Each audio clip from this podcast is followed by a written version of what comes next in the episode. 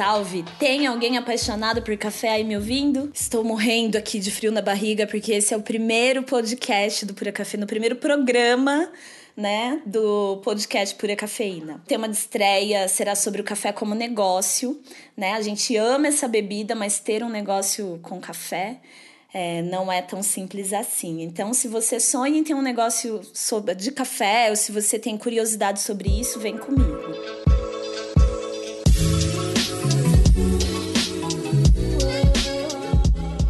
É uma honra receber aqui na Casa Pura Cafeína, Baixo Pinheiro, 011, Terra da Garoa, dois profissionais que eu admiro muito para falar sobre esse assunto espinhoso e tão importante, tão valioso. Então, bora as apresentações. Flávia, um ícone, Flávia Pogliani, ícone do café como negócio no Brasil. Para mim é o ícone, hein? Dona de cafeteria em São Paulo, pioneira no serviço to go Desde 2014, ela tem lá o The Little Coffee Shop. Ela é economista, barista, educadora, conselheira, me dá vários conselhos. Mãe da loirinha. A Flávia dá um curso muito valioso que euzinha aqui já fiz, gente. Chama Por que abrir ou não uma cafeteria? Tudo a ver com o que a gente vai falar aqui hoje. Salve, Flavinha, bem-vinda. Oi, Gi. Bom, muito feliz que você está aqui. Obrigada. Obrigada pelo convite. Temos na mesa também meu mano Rodolfo Ferreira, fundador da cafeteria Tacô, ao lado do querido Flávio. Salve, Flavinho! Você tem que aparecer aqui também, hein, Flavinho? Vou te convidar. Tacô é uma das minhas cafeterias preferidas no universo. Ai, como eu amo aquele ar-condicionado. O Rodolfo é publicitário, barista, empresário, desbravou o rolê cafeinado no país Vila Buarque, no continente Santa Cecília. E, Rô, obrigada, obrigada demais por estar aqui, meu querido. Como você tá? Bem, obrigado por ter convidado. Tô feliz de estar aqui. Eva, que bom. Bom, gente, teremos ainda participações de algumas perguntas aí do pessoal que segue o Pura Cafeína no Instagram.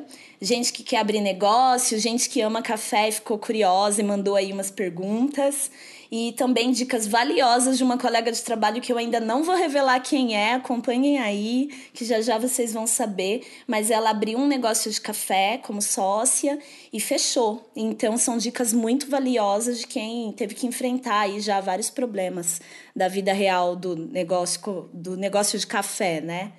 E é, vocês estão achando que é fácil trabalhar com café no Brasil? Não é fácil, não. Vocês tomam um cafezinho ali, ai que delícia, e acha que é fácil, né? Ter, ter isso como negócio. Bom, e claro, né, eu vou compartilhar também com vocês rapidamente a minha história antes da gente começar a conversa com essas pessoas maravilhosas que estão aqui. Então, vou compartilhar e ajudar vocês a construir e não destruir alguns sonhos sem maldade. Prepare seu cafezinho que está começando aí o Pura Cafeína Podcast.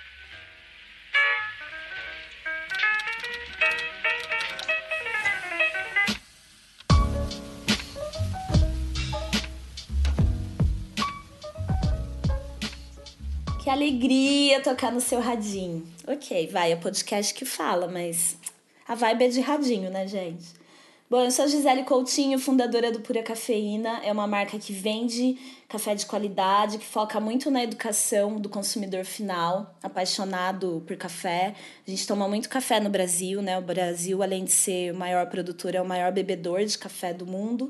Mas a gente ainda toma um café que não tem tanta qualidade e eu amo uh, formar novos consumidores do café que a gente merece tomar, de alguns cafés que a gente merece tomar. Não é 880, né? tem muita opção por aí. É, eu sou jornalista desde 2003, eu trabalhei em diversas áreas da comunicação, até que o bichinho do café me mordeu, graças a Mariana Proença, da Café Editora. É, ela me convidou, depois de um freela, ela me convidou para ser editora assistente dela, lá na revista, e eu trabalhei lá em 2010, 2011, e desde então minha jornada com café evoluiu a cada ano. Bom, foram muitos cursos, muitos estudos, muito suor, alguns freelas em cafeteria, e o meu negócio sendo montado aos poucos e fui conciliando, né, jornalismo, pura cafeína, meu trabalho com café. E aí em 2007, 2017, mais ou menos, um ano, um ano e meio depois que eu criei meu negócio, que eu comecei a viver só do café, só do meu negócio com café. E nessas passagens como barista, com atendimento em cafeteria, eu aprendi tanto, gente, mas tanto que vocês não fazem ideia. A Flavinha, que hoje é minha convidada aqui, foi a primeira a abrir as portas para eu trabalhar numa cafeteria. É, depois de quebrar muita coisa lá. eu fazia muita coisa errada, né, também, porque, gente, trabalho, atendimento ao público, é, com máquina de expresso, é o caixa, é a limpeza, quebra coisa, passa pra cá, pra lá. Não tem jeito. E não importa o tamanho do negócio, viu? Não é porque o Delírio Coffee Shop é pequeno, não. Depois disso, eu fiz frila no Coffee, fiz frila no Nano. É, um beijo, nossa, Paulinho, Camila, Robinho, Lívia, galera que sempre confiou aí em mim. E aí eu fui quebrar um pouco de coisa lá no Tacô, né, Rodolfo? Fiz frila no Tacô também. Ai, Gisele, todo mundo então é seu amigo, todo mundo do rolê do café. Gente, desculpa. Vou chamar os amiguinhos tudo pro podcast, porque meus amigos são foda, tá? Desculpa, mas é isso. Quem tá descobrindo esse rolê de café de qualidade agora, vocês já pararam, gente, para pensar o que, que é ter um negócio de café no Brasil com uns 4, 5 anos de existência? É é. O país conta aí com umas 13 mil cafeterias, mas somente, sei lá, nem duas mil dessas lojas são especializadas. Ou seja, essas lojas não têm o café como principal produto. Então, às vezes, é um empório, uma doceria tratado como café, como cafeteria, mas não é cafeteria especializada. Né? E aí pode servir ali uma padaria ou uma doceria, pode ter um café de qualidade ou não também, né? Então, negócios especializados mesmo em café são poucos, não são muitos. E desde 2010, 2011 que eu tô olhando para esse negócio de café especial, eu vi muita cafeteria abrindo e muita cafeteria fechando. E hoje a gente vai falar sobre isso aqui. É, bom, sem mais delongas, né? Antes que o café esfrie, Flavinha, por favor, apresente-se. Quem é você? Bom, é... meu nome é Flávia. Eu trabalho com café, principalmente café de qualidade, faz 14 anos e mais um pouco agora. Mas eu tenho uma vida passada aí de economia, administração, faculdade, pós e também marketing. E experiência, o, que foi muito bom, porque eu uso muito tudo até hoje, principalmente hoje, inclusive, tendo meu próprio negócio, mas tudo muito focado com café. E eu tenho hoje o The Little Coffee Shop e tenho a Coffee Week Brasil também. E uma coisa que eu falo sempre, principalmente no workshop, é que antes de resolver abrir a cafeteria, eu não queria abrir cafeteria. Era uma coisa muito clara na minha cabeça, né? As pessoas perguntavam, ah, quando é que você vai abrir a sua? Porque eu trabalhava com café. Eu falei, eu não, tô, tô bem.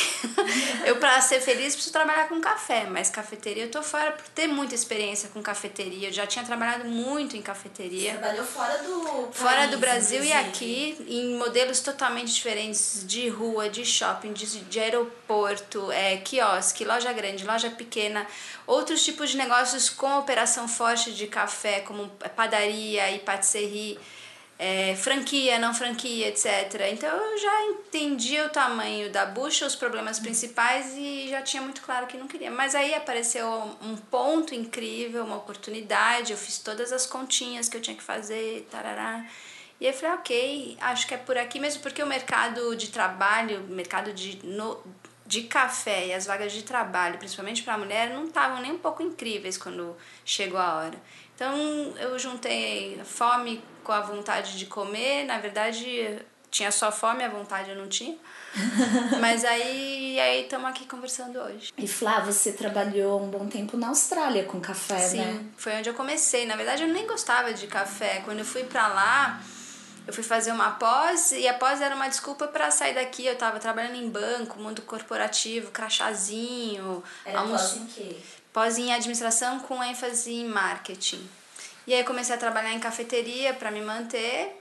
E eu sabia que eu não queria mais viver no mundo corporativo. E comecei a me envolver com café conforme eu ia trabalhando. E comecei e enquanto eu estudava, eu comecei a tomar mais café para ficar acordada. No começo era integral a aula, então eu almoçava e vinha aquele sono, então eu saía rapidinho, pegava um café. Lá o café de rua, a média do café de rua já é um pouco melhor que a média do café de rua daqui e a maioria já vem com leite, então fica mais a fácil. A média em qualidade, você diz? É, a média de não, é de falta de qualidade também tem. A maioria, café comercialzão, né?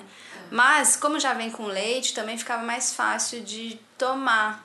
E eu adoçava e enchia de adoçante, na verdade. Então, eu comecei a tomar, falei, não, não é tão ruim quanto eu imaginava. E aí fui trabalhar em cafeteria, uma coisa foi levando a outra. Eu comecei a me interessar pelo assunto quando eu percebi que café não era tudo igual. E sabia que eu também não queria mais ficar no mundo corporativo, voltar para o mundo corporativo. Comecei a estudar sobre café para ver se não era uma desculpa só para sair de onde eu tava, sabe? Me jogar de cabeça numa outra coisa. E não foi. E aí eu passei quatro anos na Austrália. É, nesses quatro anos eu cheguei a vir para o Brasil ficar três meses para estudar café, porque Brasil é referência para muita coisa. Tem muita gente que fica prestando atenção lá fora. Pode parar, pode começar a prestar atenção no que está acontecendo aqui, porque aqui é referência para muita coisa, tem muita coisa sendo criada, tem muita referência no mundo que foi criada aqui, as pessoas nem sabem. A pessoa entra no mercado de café, vai falar de café especial e não sabe nem o que é COB, nem como avaliar, como, de onde veio essa avaliação, não sabe nem falar a respeito, não sabe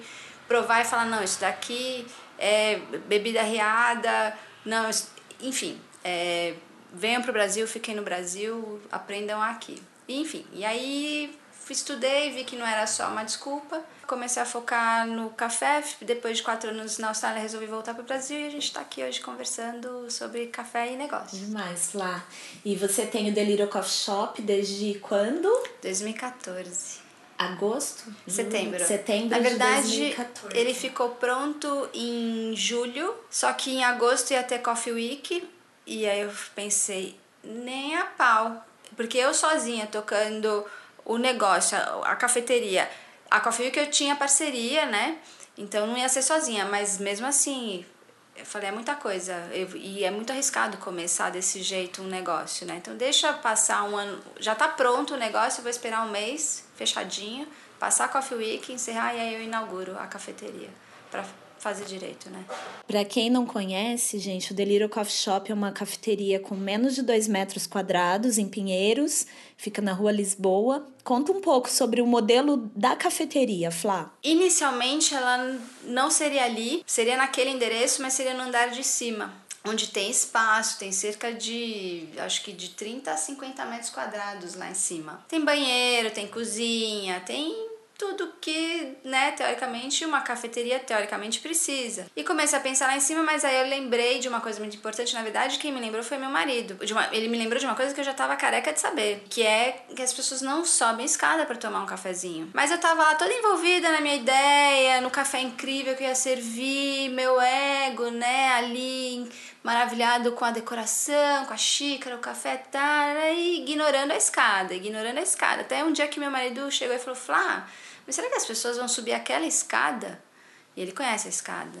E foi na hora, foi alfinetada, assim, pá. Eu conheço a escada também, é. gente. Vocês entenderam por que, que a Casa Pura Cafeína não é uma cafeteria? Porque aqui estamos aqui no, na sobreloja, né? Gravando este programa. E aqui tem escada, uma super escada. Falou, perguntou, eu falei, nossa, não vão, o que, que eu faço? Ele falou, não sei, mas essa escada eu não subo. Ok. Aí eu já tinha comprado a ideia de abrir meu próprio negócio, de ser cafeteria, deixa eu pensar, hum, deixa eu ver lá embaixo. Lá embaixo o que é pequeno era ainda menor, porque o espaço era dividido no meio, tinha uma parede. Mas aí eu tirei umas medidas, vi se caberia o mínimo necessário, fiz estudo de ponto, aí o resto é lição de casa, é conta, é plano de negócios, é planejamento, enfim. E aí virou lá embaixo. E eu comecei sozinha, eu fiquei muito tempo sozinha, eu cheguei a ficar cerca de um ano sozinha. A ideia era essa mesma, né? Inclusive para viabilizar a coisa. Depois eu comecei a chamar gente para me ajudar. Tom veio da True Coffee, depois o Robinho do Nano e depois a Gi do Fura Cafeína. Demais. Então, gente, quando a Flávia fala sozinha, é tudo que vocês imaginam. Fazer pedido, provar café. Limpeza, limpar o chão. Limpar o chão, estar na máquina, estar no caixa, fechar a caixa. É, é muita coisa. É muita, muita coisa. Administrar fornecedor, pagar o fornecedor. É tudo, gente. Pensar estrategicamente, porque você não pode ficar só no dia a dia do negócio. Você tem que pensar pra frente. E é muito difícil quando você tá cansada, depois de um dia inteiro atendendo e trabalhando e apagando minis incêndios, tem que pensar ainda estrategicamente para três meses, seis meses, conseguir enxergar o que não tá dando certo e como trabalhar o que não tá dando certo. É uma, é uma eu falo, né? Uma multinacional concentradinha na cabeça de uma ou duas pessoas. Quando eu comecei a pensar na cafeteria antes de abrir, antes de qualquer coisa, eu pensei no negócio no curto, médio e longo prazo, né? Porque a cafeteria tem um espaço muito limitado e a hora que eu atingisse o potencial dela, como é que eu ia fazer para continuar crescendo? Porque a gente precisa crescer sempre, porque os custos aumentam sempre, a concorrência aumenta e a gente precisa se blindar e cuidar do negócio e ele precisa crescer sempre, não estruturalmente necessariamente. Então lá atrás eu já pensei, ok, eu vou começar com a lojinha, depois eu vou para uma loja online, depois eu vou para curso. Só que quando chegou a hora da loja online, eu sentei, fiz conta e vi que os cursos valeriam mais a pena, seria mais rápido, menor investimento, e aí deixei a loja online para depois.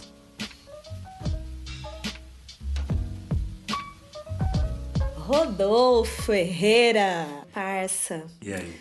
E aí, quero saber sobre você, que veio antes do café, como que você entrou nesse universo, como que você conheceu o Flávio e como que o Tacô foi fundado, criado. Bem, eu vim do design gráfico, comecei como designer gráfico, fiz faculdade de design, fiquei 10 anos trabalhando com design gráfico, sempre em escritórios pequenos, sempre foi uma visão que eu tive assim de que a minha coisa era com gente pequena desde sempre. sempre fui um pouco avesso assim a a ideia de trabalhar em lugares grandes. E, e assim eu fui tocando minha vida no, no, no design durante 10 anos. Sempre em São Paulo? Rô? Sempre em São Paulo. Bem, até que ficou muito complicado trabalhar em, em lugares pequenos, em estúdios pequenos, nesse mercado de comunicação, a partir de um determinado momento, porque a relação com, com clientes começou a ficar muito difícil, enfim. E eu já não via muita perspectiva naquilo ali. Em paralelo, o café, eu não me interessava por café, na verdade. Assim, não tem essa coisa de que eu era um grande tomador de café, nem nada. Eu, eu comecei a me interessar por café quando eu, eu conheci o café especial. Isso foi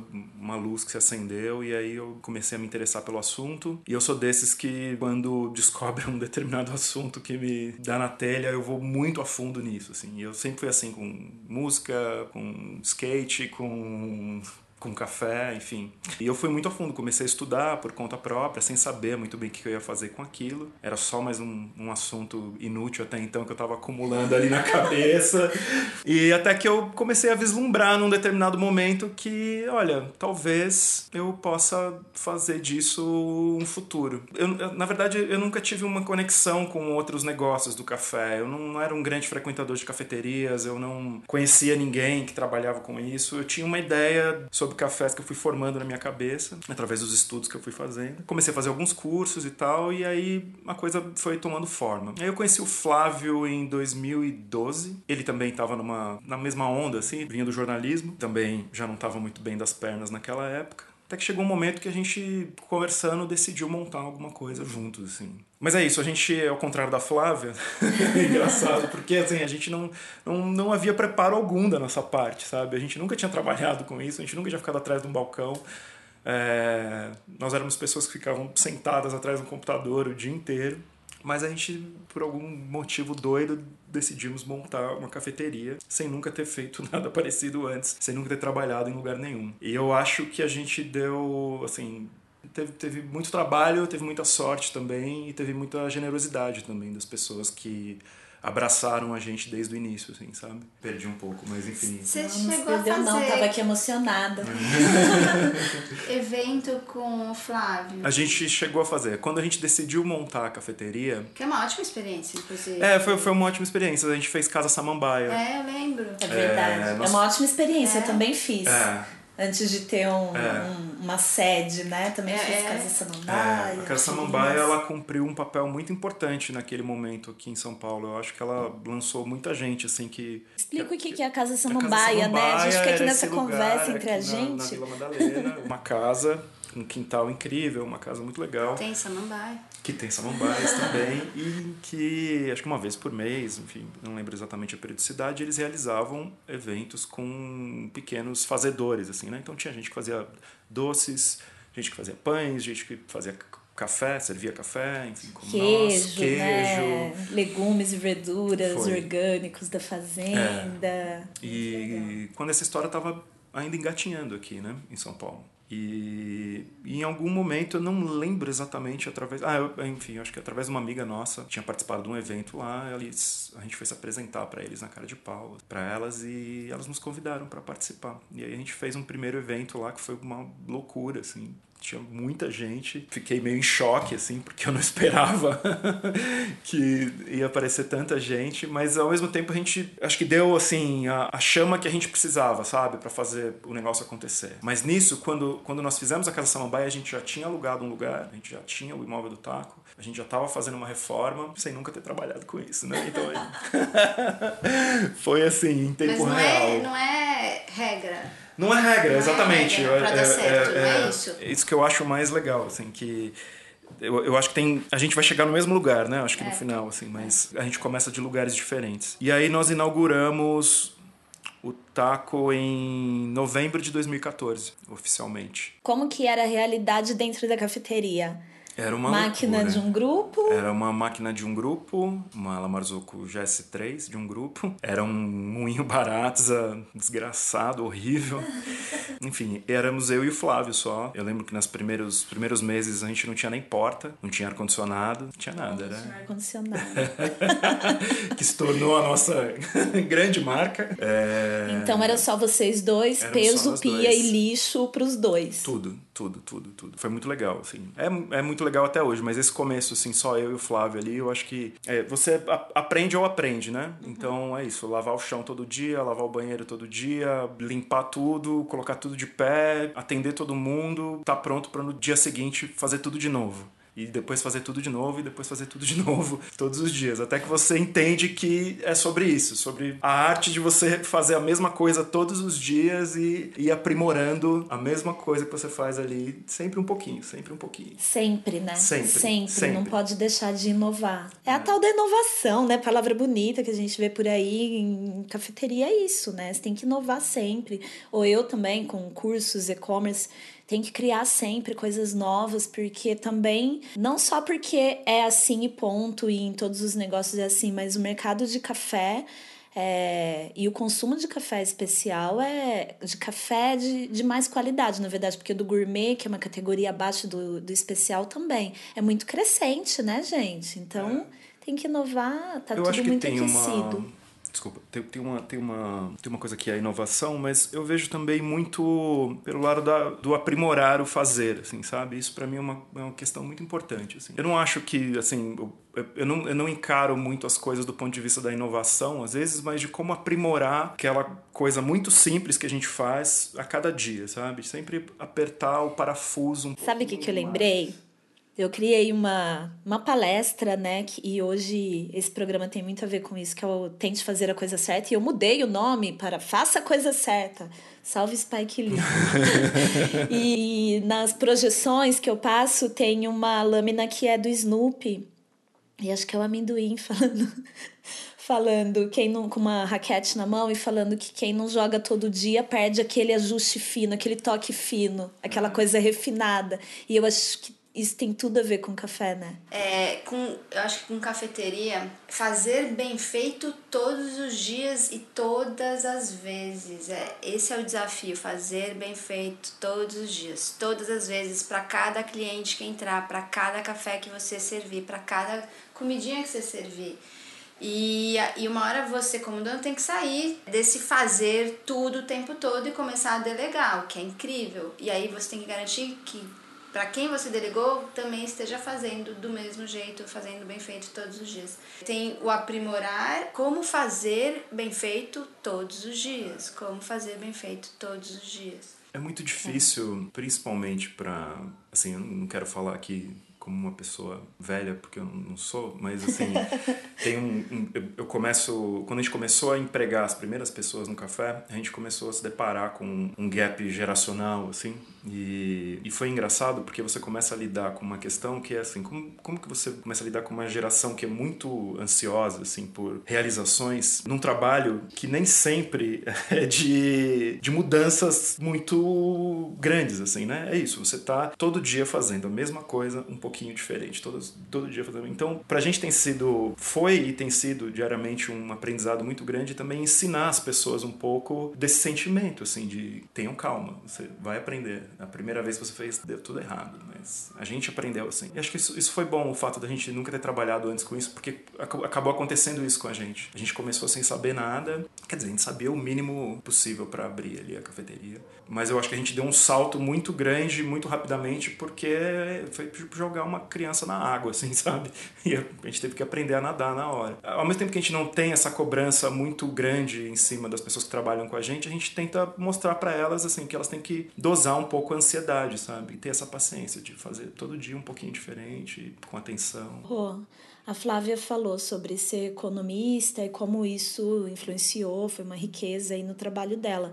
Como que o trabalho é, que você a, a, sua profissão anterior é que a gente nunca uhum. deixa, né? Sim. Isso de lado, não deixa o jornalismo também. Hoje mais que nunca estou vendo isso aqui, gravando esse programa.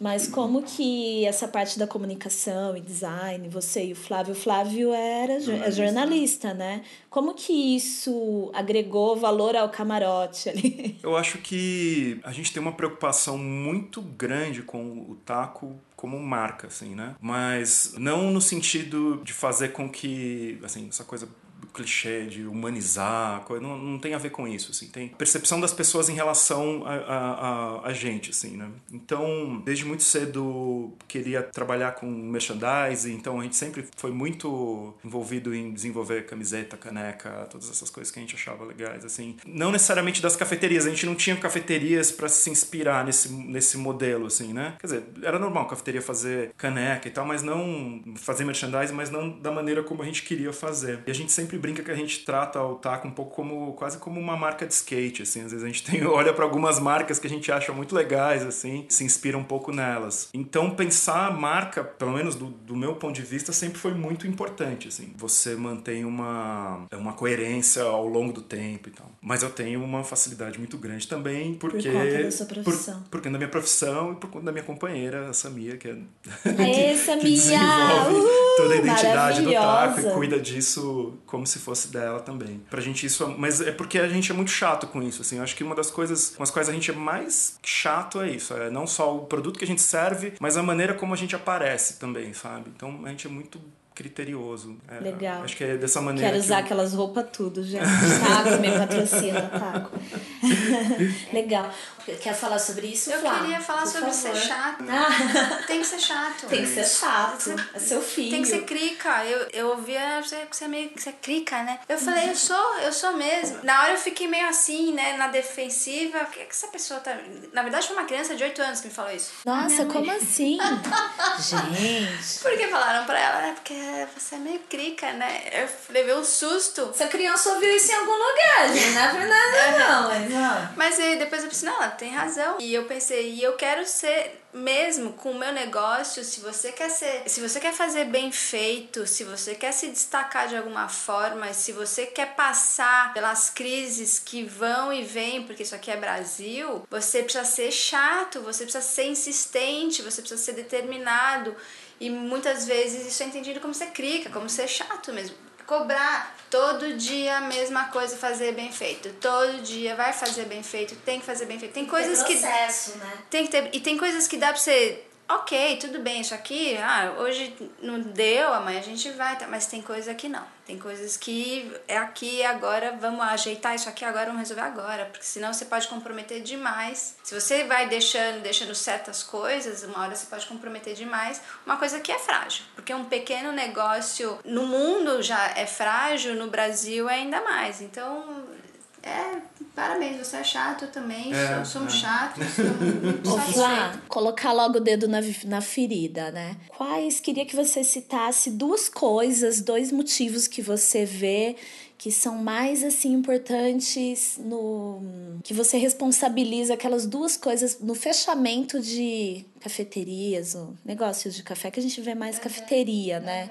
Tem uma que é não tratar o sonho como um negócio, né? Quando você fala, ah, meu sonho é ter uma cafeteria, se você conseguir falar, meu sonho é ter um negócio chamado cafeteria, já vai ajudar bastante. Porque a palavra negócio vai ter esse peso, é o para negócio. Se é negócio, então precisa ter faturamento, pagar as coisas, depois precisa ter lucro e vamos acabar com o tabu em cima de lucro, porque lucro é da empresa, empresa para sobreviver precisa ter lucro, mas existe muito tabu hoje nesse país, né, em relação ao lucro. Parece que se a empresa tem lucro, quer dizer que o dono explora funcionário, não tem nada a ver. Precisa ter lucro, senão pode esquecer, teu sonho vai por água abaixo, você vai perder muito dinheiro e tempo. E lucro, depois, quando você finalmente conseguir ter lucro, você precisa saber gerenciar esse lucro, né? O que é provisão, o que é... Enfim. Mas se você conseguir tratar o seu sonho como negócio, isso já vai ligar uma luzinha amarela do tipo, hum, é um negócio. Como é que eu vou me preparar então para um negócio que eu não sei, nunca vi, nunca fiz, que contas, o que, que eu preciso aprender, o que, que eu preciso pesquisar. Vamos tratar o sonho cafeteria como um negócio, cafeteria. É... E uma segunda causa. Segunda causa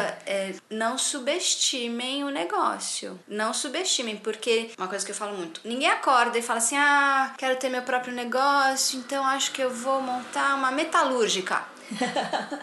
Não é? Não, porque ninguém subestima o montar uma metalúrgica, né? Nossa, não sei nem por onde começar. Se eu for montar uma metalúrgica, o que, que eu preciso aprender? O dinheiro envolvido. Ninguém agora, ai, já pensou uma metalúrgica, eu lá.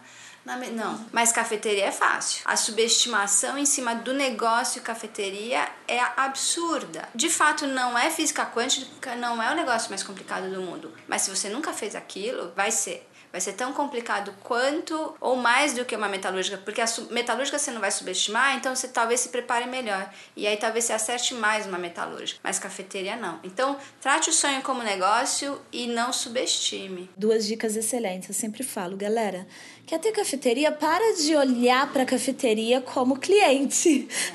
você tem que frequentar a cafeteria com outro olhar, né? Ver que aquilo ali é é muito sério. E, Rodolfo, muita gente pensa em abrir uma cafeteria sozinho, mas também pensa em abrir é, em sociedade com alguém, né? Você queria que você falasse dessa experiência sobre ter sócio, é, como é isso? Eu acho que tenho conheço muitas pessoas assim estão em volta assim que abriram negócios sozinhos. Compartilha, assim, às vezes a gente fica achando que quando você tem um sócio é difícil você lidar com a pessoa e tal, mas quando eu, eu vejo os amigos que têm coisa sozinho também, eles têm as mesmas dificuldades e às vezes não tem como dividir com alguém uma tarefa assim. Eu tenho muita sorte nesse sentido porque eu acho que eu, eu e o Flávio desde o início a gente sempre compartilhou uma visão muito, a gente teve, sempre teve uma visão muito clara sobre o que, que era o taco. Então isso facilita muito as coisas, porque por mais que a gente acabe divergindo em algum ponto, a gente sabe que a gente está tomando caminhos diferentes para chegar no mesmo lugar, entendeu? Isso tranquiliza muito. Assim. Tranquiliza você simplesmente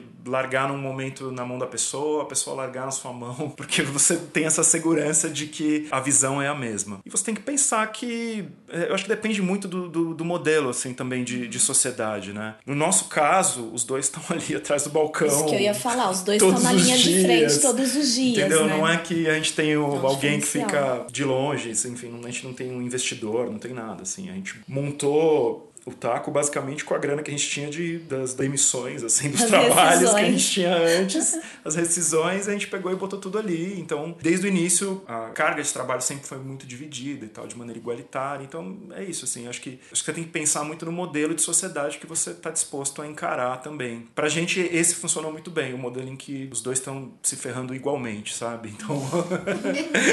e vendo, né? E vendo, não, exatamente. Eu me ferro mais que você. Não, eu me ferro. Bom, gente, tem uma uma pergunta até sobre isso. Valeu, hein, galera do Instagram que mandou as perguntas. Não dá pra gente ler tudo, senão a gente vai gravar três horas de podcast. Mas eu adorei receber pergunta dos seguidores do Pura Cafeína. É, quem não me segue ainda, ó, vai lá, Instagram, Pura Cafeína com dois Fs. E o André, que é um querido, é cliente do Pura Cafeína, ele tem o Instagram, arroba Loco. Ele pergunta como criar um projeto ou um planejamento para conseguir financiadores. Eu acho que ele se refere a investidor e eu acho que isso tem a ver com sociedade. Queria que vocês dois falassem aí sobre isso. Bom, se ele tá pensando em crowdfunding, se a, e se a gente tá falando do negócio, café ou cafeteria ou o que for, mas nosso negócio tem o CNPJ e etc., não, não é viável. Não pense em crowdfunding se você quer montar um negócio. É, se você tem um negócio, você quer de repente lançar um produto ou uma campanha, uma coisa específica dentro do seu negócio que já existe, aí pode até ser.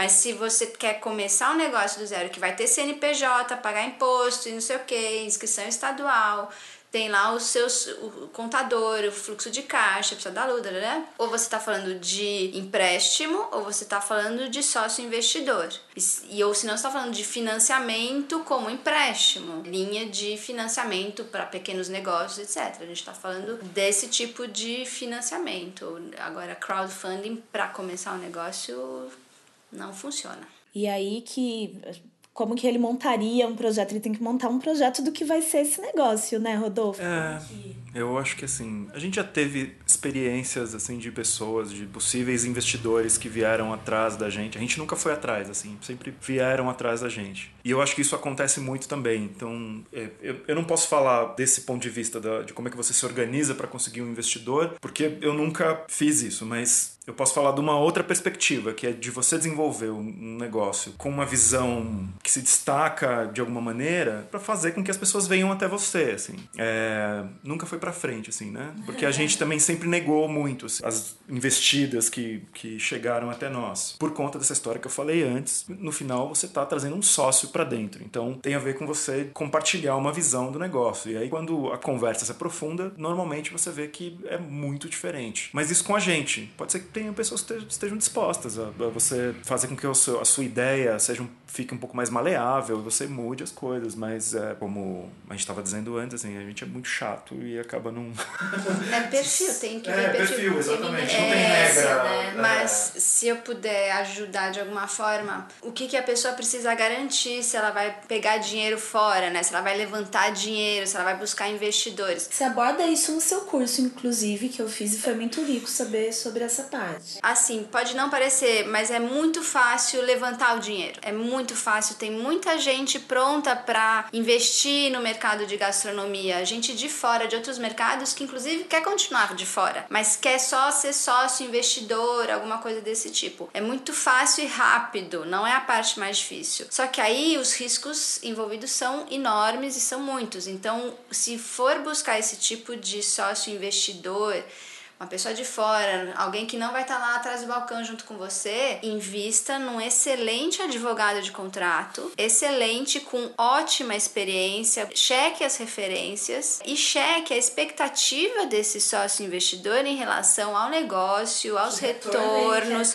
quando ele acha que ele vai começar a ter retorno, se tiver, se não tiver, como é que fica. Então, e outra coisa, sugestão, vamos mudar a palavra projeto por plano de negócios também pode ajudar bastante. Então é expectativa de sócio investidor, que não é a coisa mais difícil de achar, e aí caprichar num excelente advogado. Aí não é custo, é investimento mesmo. Combinar a entrada, a permanência e principalmente a saída. Aí, André, fica a dica, dica minha, hein?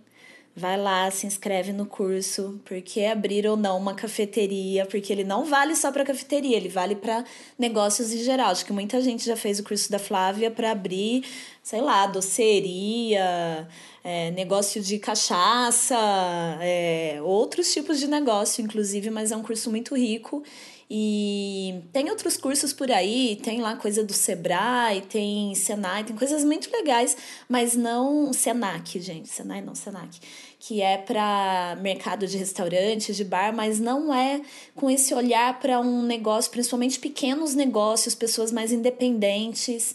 É, eu achei muito rico, eu, eu acho que é uma coisa bem exclusiva, então eu super indico mesmo. Uma coisa também que eu acho que a gente tem que dosar um pouco da nossa ansiedade, principalmente quando a gente está no começo, assim, a respeito da necessidade de você ter um, um, investidor, porque às vezes você vê o seu negócio crescer e você acha que assim ele tem a possibilidade de crescer muito mais se você tiver uma grana que vem de fora e não é.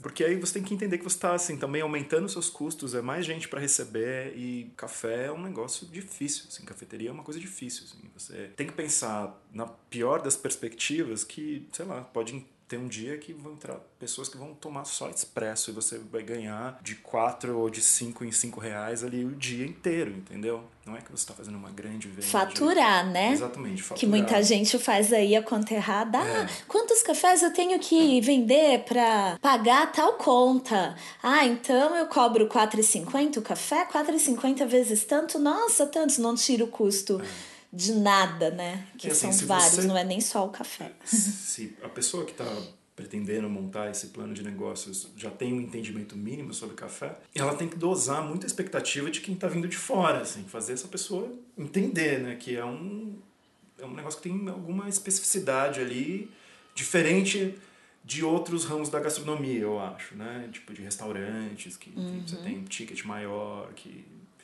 é muito específico, é né, muito específico, gente? É. Legal, gente. Umas dicas muito bacanas aqui do Rodolfo, do Taco e da Flavinha, do Deliro Coffee Shop. E o Jefferson, lá de Vitória, queridíssimo, mandou uma pergunta sobre gestão de cursos. É, ele mandou pelo Instagram. Para quem quer começar a dar cursos, qual dica de como vender e se a gente sugere aí alguma plataforma de vendas? Flávia, vamos lá, responda você. Bom, a pessoa vai do zero começar a dar curso?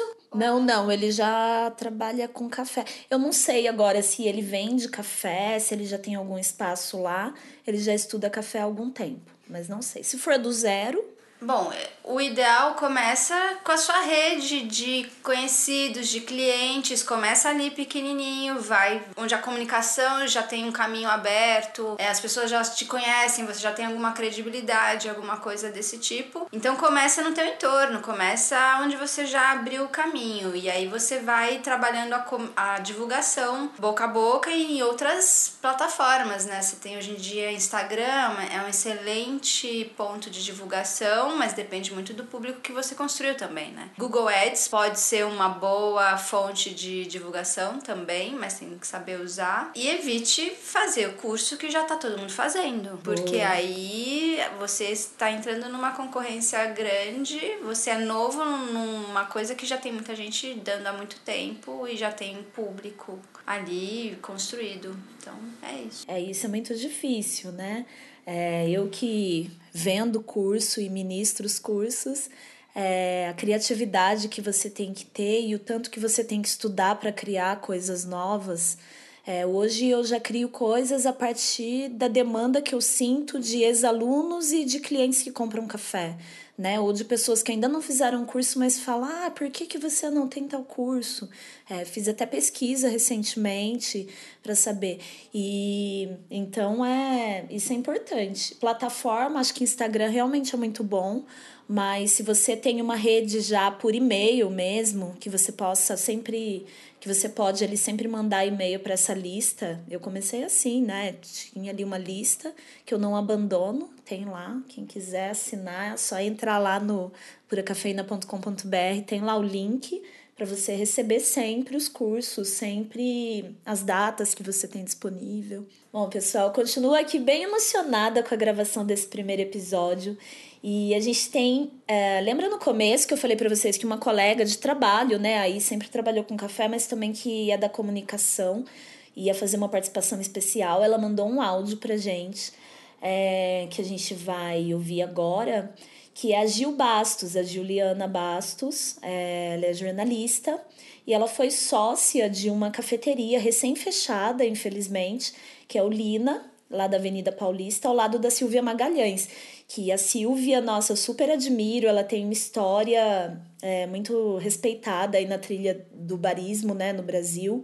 E inclusive eu mando um beijão para ela. E ela continua, né, com a torrefação dela. Tem sempre cafés incríveis, torra muito a, Silva, Silvia Magalhães. E vamos ouvir então a Gil, a, a Gil Bastos, o depoimento dela. Fala, Gil. Oi, pessoal, aqui é Gil Bastos. Eu sou jornalista de formação e sou autora do livro Dicionário Gastronômico Café com Suas Receitas e também sou co-criadora da São Paulo Coffee Fest. A Gi me convidou para conversar aqui, contar um pouco a minha experiência é, como sócia de cafeteria. Eu tive recentemente sócia do Lina Café, uma cafeteria que ficava na Avenida Paulista. A cafeteria durou em torno de nove meses E foi uma experiência incrível para mim, primeiro porque eu nunca tinha estado numa operação de cafeteria, embora tenha trabalhado bastante com gastronomia, a cafeteria tem várias peculiaridades, né? E eu vou resumir aqui minha experiência em sete dicas para quem quer abrir uma cafeteria. Primeira coisa, abrir uma cafeteria não é como apreciar café, né? Quando a gente aprecia café, gosta de frequentar a cafeteria, a gente vai por prazer. Abrir uma cafeteria é, uma, é um business, é um negócio muito trabalhoso muito trabalhoso mesmo. Você tem que abrir cedo, tem que fazer a limpeza da cafeteria, você tem que fechar tarde, você não tem fim de semana, você não tem feriado, né? Então, dependendo do formato que você abrir o seu negócio, você vai ter que trabalhar muito, né? E eu não acredito em cafeterias que não tenham a presença do proprietário. A presença do proprietário é que faz a diferença na qualidade do que se oferece, na excelência do atendimento. Então, realmente é muito importante a presença do proprietário. Então, prestem atenção atenção nisso. Quando vocês pensam em abrir uma cafeteria, vocês vão trabalhar muito. Então, isso tem que ser levado em conta, tá? É, segunda dica: ter ou não ter sócio. Acho que é muito pessoal isso, mas eu recomendaria primeiro você entender qual que é o perfil do seu sócio. E também você fazer uma, uma autorreflexão aí se você tem um perfil para ser sócio de alguém. O que eu aprendi com a sociedade é que, dependendo do perfil do sócio que você tem, especialmente se ele é um sócio investidor, ele não está muito afeito aos detalhes do negócio, ele não tem muita, enfim, sensibilidade para o que são os valores do negócio e, e, enfim, de repente para o que são os seus valores pessoais, é, sua relação com o café. Né? Vou explicar. O sócio investidor ele está preocupado em ter o retorno do investimento dele financeiro. Então, pode haver muito conflito aí nessa questão dos valores. O que é importante para você, que é um apreciador de café, provavelmente, ou que gosta de cafeteria, e para um sócio que está focado mais na questão financeira. Né? São dois, duas visões bem diferentes. Outra coisa é o relacionamento entre os sócios. Sócios que têm perfis pessoais muito diferentes, é, com visões, valores diferentes, visões políticas, enfim, pode ser mais complicado para você resolver os conflitos que normalmente acontecem quando você tem que ter uma tomada de decisões, né, num grupo de várias pessoas. Então, realmente, eu acho que tem que ter um exercício aí bem aprofundado, se vale a pena ter um sócio e qual é o perfil de você como sócio ou uh, qual seria o perfil do seu sócio. A terceira dica é que, por mais que você, se você tiver um sócio ou mesmo que você não tenha, se você tem uma equipe que vai te suprir do que você não conhece tanto, você tem que tentar conhecer mais profundamente outras áreas que não são sua especialidade, né? Por exemplo, no meu caso, como eu sou jornalista, minha área era marketing e comunicação. E eu entendia pouco de finanças, do payback, do DRE, mesmo da questão jurídica, dos riscos jurídicos do negócio, dos equipamentos. E isso trouxe uma fragilidade na sociedade, né? Então eu acho que você, por mais que você tenha uma área que você vai ser mais responsável, você tem que buscar aprender sobre as outras áreas e entender um pouco de tudo, né? Buscar estudar, fazer cursos, enfim, tentar é, aprender o máximo possível. Se você vai ter barista, não vai ser você o barista, você tem que ir em busca disso, fazer cursos, porque como você vai fazer a gestão de um barista se você não sabe o que, que o barista precisa te entregar, né? Então, realmente é importante você saber um pouco de tudo. Precisa ter fôlego financeiro, então não dá para é, ter um negócio achando que você precisa fazer um investimento inicial e não vai ter que aportar mais durante o primeiro ano. Precisa ter um fôlego para conseguir ah, segurar o negócio com aportes, dependendo do perfil do seu negócio, ao longo de um ano, provavelmente. Né? Então, é, a Flavinha deve ter falado um pouco disso, dessa questão mais financeira, mas eu acho que é um ponto bem importante, que as pessoas abrem e esquecem que vão ter que ter um fôlego financeiro aí. Quinto ponto que a gente tem que entender muito o nosso público, é um ponto crucial, e o público é muito difícil, né? Porque é uma entidade que não necessariamente está clara, né? No caso do Lina, eram estudantes universitários, estudantes de escola e o público da Avenida Paulista, que é um pouco de tudo, né? Tem executivos, tem turistas, tem jovens, enfim. Mas quem era o público que subia a escada da TV Gazeta para ir ao Lina? Aos poucos a gente foi descobrindo. E aí vem a sexta dica. Quando você percebe que você fez algum planejamento errado, inadequado, você precisa mudar rápido de decisão. Então nós tínhamos um mix de produtos muito caro e a gente tinha que ter mudado com mais agilidade esses produtos. Tinha que ter trocado para produtos mais baratos, mais acessíveis com mais agilidade. Então, acho que esse foi um dos pontos que pesou muito financeiramente no, no, no projeto e a gente acabou demorando para tomar algumas decisões. O último ponto é quando você sente que o negócio não está funcionando, eu acho que a gente tem alguns caminhos, né? A gente pode buscar consultorias, pode buscar ajuda com quem já tem experiência, mas se nada adianta, é, tem que tomar uma decisão de sair do negócio, tome rápido, porque os prejuízos vão se acumulando, as taxas, aluguel, todos os custos, custo de pessoal. Então, se é para sair, decida rápido, porque senão o seu sua dívida vai ficando maior e vai complicando toda a sua vida financeira e os seus projetos futuros, né? Então, realmente, isso é o, o que eu acredito que é importante para você é, pensar em ter uma cafeteria, tá? Enfim, espero que eu possa ter ajudado aí. Qualquer dúvida à sua disposição, a Gisele pode passar aí meus contatos. E boa sorte para vocês que querem empreender nesse ramo. Vamos juntos! Bom, galera, é isso. Gil Bastos, valeu pelas suas dicas aí também. Só enriqueceu, né, esse primeiro episódio. É um especial, né, gente? Porque haja, haja café. Eu tava aqui toda trabalhada na cafeína, aprendi a galera aqui, ó, na Casa Pura Cafeína, não deixei eles ir embora para aprender muito sobre empreendedorismo no café com esses dois, a Flavinha e o Rodolfo. Acabou o café por hoje, mas antes da despedida, eu quero saber que dica a Flavinha e o Rodolfo trouxe pra gente, porque é sempre legal aí a gente dar umas dicas e nem sempre tem a ver com café. Às vezes tem, às vezes não. Eu também vou dar minha dica, mas antes. Flavinha, e aí? Gi, hoje vi um clipe incrível. A música ficou incrível é, e o clipe ficou mais incrível ainda, que é o Amarelo do Emicida. Foi assim, ponto alto do dia e foi logo cedo. Recomendo muito para todo mundo. Ah, gente, que maravilhoso. é lindo mesmo. Tá no YouTube, no canal oficial lá do Emicida. Música aí do Emicida com a participação da Pablo Vittar e da Majur. Lindo, gente, emocionante. Uma fotografia absurda. É, na produção do vídeo, é uma galera que ele conheceu super de uma produtora pequena, né, que faz um trabalho grandioso e ele apoiou essa galera aí, contratando a galera para fazer o vídeo lá do Rio de Janeiro. Da hora, adorei a dica, Flavinha. Valeu. Rodolfo, o que, que você trouxe pra gente? Eu tenho um disco que eu tô ouvindo muito há algumas semanas, que é o disco novo do Letieres Leite, Quinteto. O Letieres é esse maestro lá da Bahia, que já trabalhou com um monte de gente da Bahia, faz arranjo para um monte de gente. E lançou um disco lindo agora, esse mês, que chama O Enigma Lecheu. Disco de afro-jazz, lindo, assim, com tudo que a Bahia e o Brasil conseguem produzir de melhor, assim, de música. É um disco muito bonito. Coisa linda, hein, gente? Vocês selecionem bem o café que vocês vão escolher aí para acompanhar esse clipe e esse disco. Eu indico um lugar para vocês irem comer que é aqui dos meus vizinhos da casa de Eda, que fica na Ferreira de Araújo, quase esquina com a rua Sumidouro. É comida da Chapada Diamantina, inspirada na Chapada Diamantina. A Ieda, que é a cozinheira, a gente fala que a gente é irmão, beijo, hein, irmã, porque a gente se parece. E a comida lá é muito boa.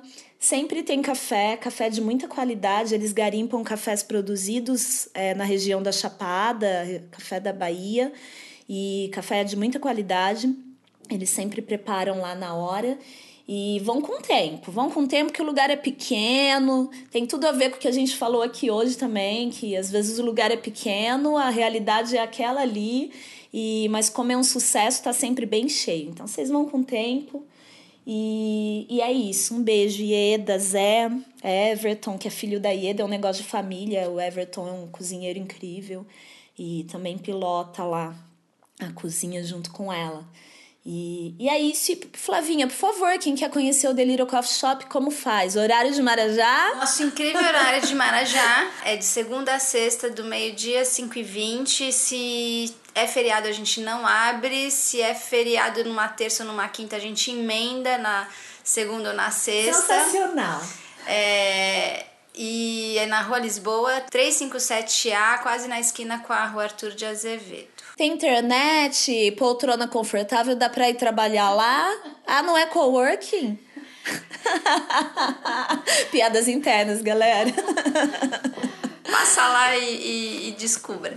Flavinha, e curso? Quem quiser fazer aí o Por que abrir ou não sua cafeteria? Por que oh. abrir ou não uma cafeteria? Como faz? Você pode entrar no nosso site www.delirocoffeeshop.com.br é, e deixa lá um recado no contato que a gente responde, ou você pode pelo Instagram mandar o seu e-mail e eu mando o programa completinho, agenda e tudo mais. Mas ó, as turmas enchem rápido, é, as, tem costumado lotar com um mês de antecedência. Turmas tem pequenas. Tem vaga para 2019 ainda? Tem Só, turma? Não, mas vai ter. Eu vou abrindo a agenda conforme vai lotando, mas é certeza que vai. Ah, em 2019. Em nossa, esse ano ainda. Tem. A gente Estamos tá... em 2019. Tava lá em 2020 já, opa. É, a gente já tá aí com a agenda, é, né, pensando em 2020. Eu tô só com vaga agora para final de agosto. Isso aí. Meio gente. e final de agosto, é. Mas, corram, é. corram.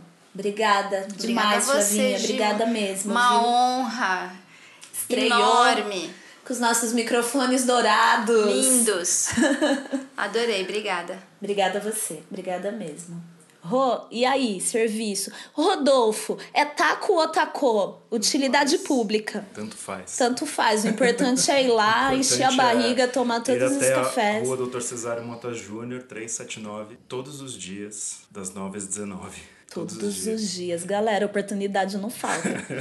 No não país Vila mais. Buarque. Pertinho da Consolação, da Mackenzie ali. Frente à Praça do Rotary ali, quer dizer, Praça Vila Buarque. Tem aquele é... cheesecake ainda? Tem. Nossa senhora. E eu ouvi falar do bolo de doce de leite com ah, semente tá de girassol. É, maravilhoso. Né? Tá, tá vendendo mais que café esse bolo. É. Demais, Rô. E é isso. Não tem E além de, de coisas para comer. É, não tem Wi-Fi. não? Vem ah, sempre putz, uma blusinha. Cara, eu ia lá trabalhar. Faz sempre 22 graus lá dentro. É nórdico, é nórdico. Maravilhoso. Obrigado. E, e Rodolfo, tem. Se eu quiser comprar camiseta ah, aquelas peças lá, aquela última camiseta, o que, que tá escrito atrás mesmo? Por favor, não aperte os pacotes. é papo para outro programa, galera. Como cuidar dos pacotinhos de café. A gente vai trocar ideia sobre isso ainda, pode deixar. Apertou, comprou. Apertou. É, apertou, comprou. Deixou o perfume no pacote. Isso aí, gente. Obrigada demais, Rô. Um beijão aí pro, pra galera que trabalha lá no Deliro Coffee Shop. Beijão pra galera, Flavinho, né, o sócio e toda a galera que trabalha lá no Tacô. Tudo parça, tudo amigo, desculpa, meus amigos são foda. Beijo, gente, bom café e é nós. Até o próximo. Podcast produzido e editado por Voz Ativa Produções.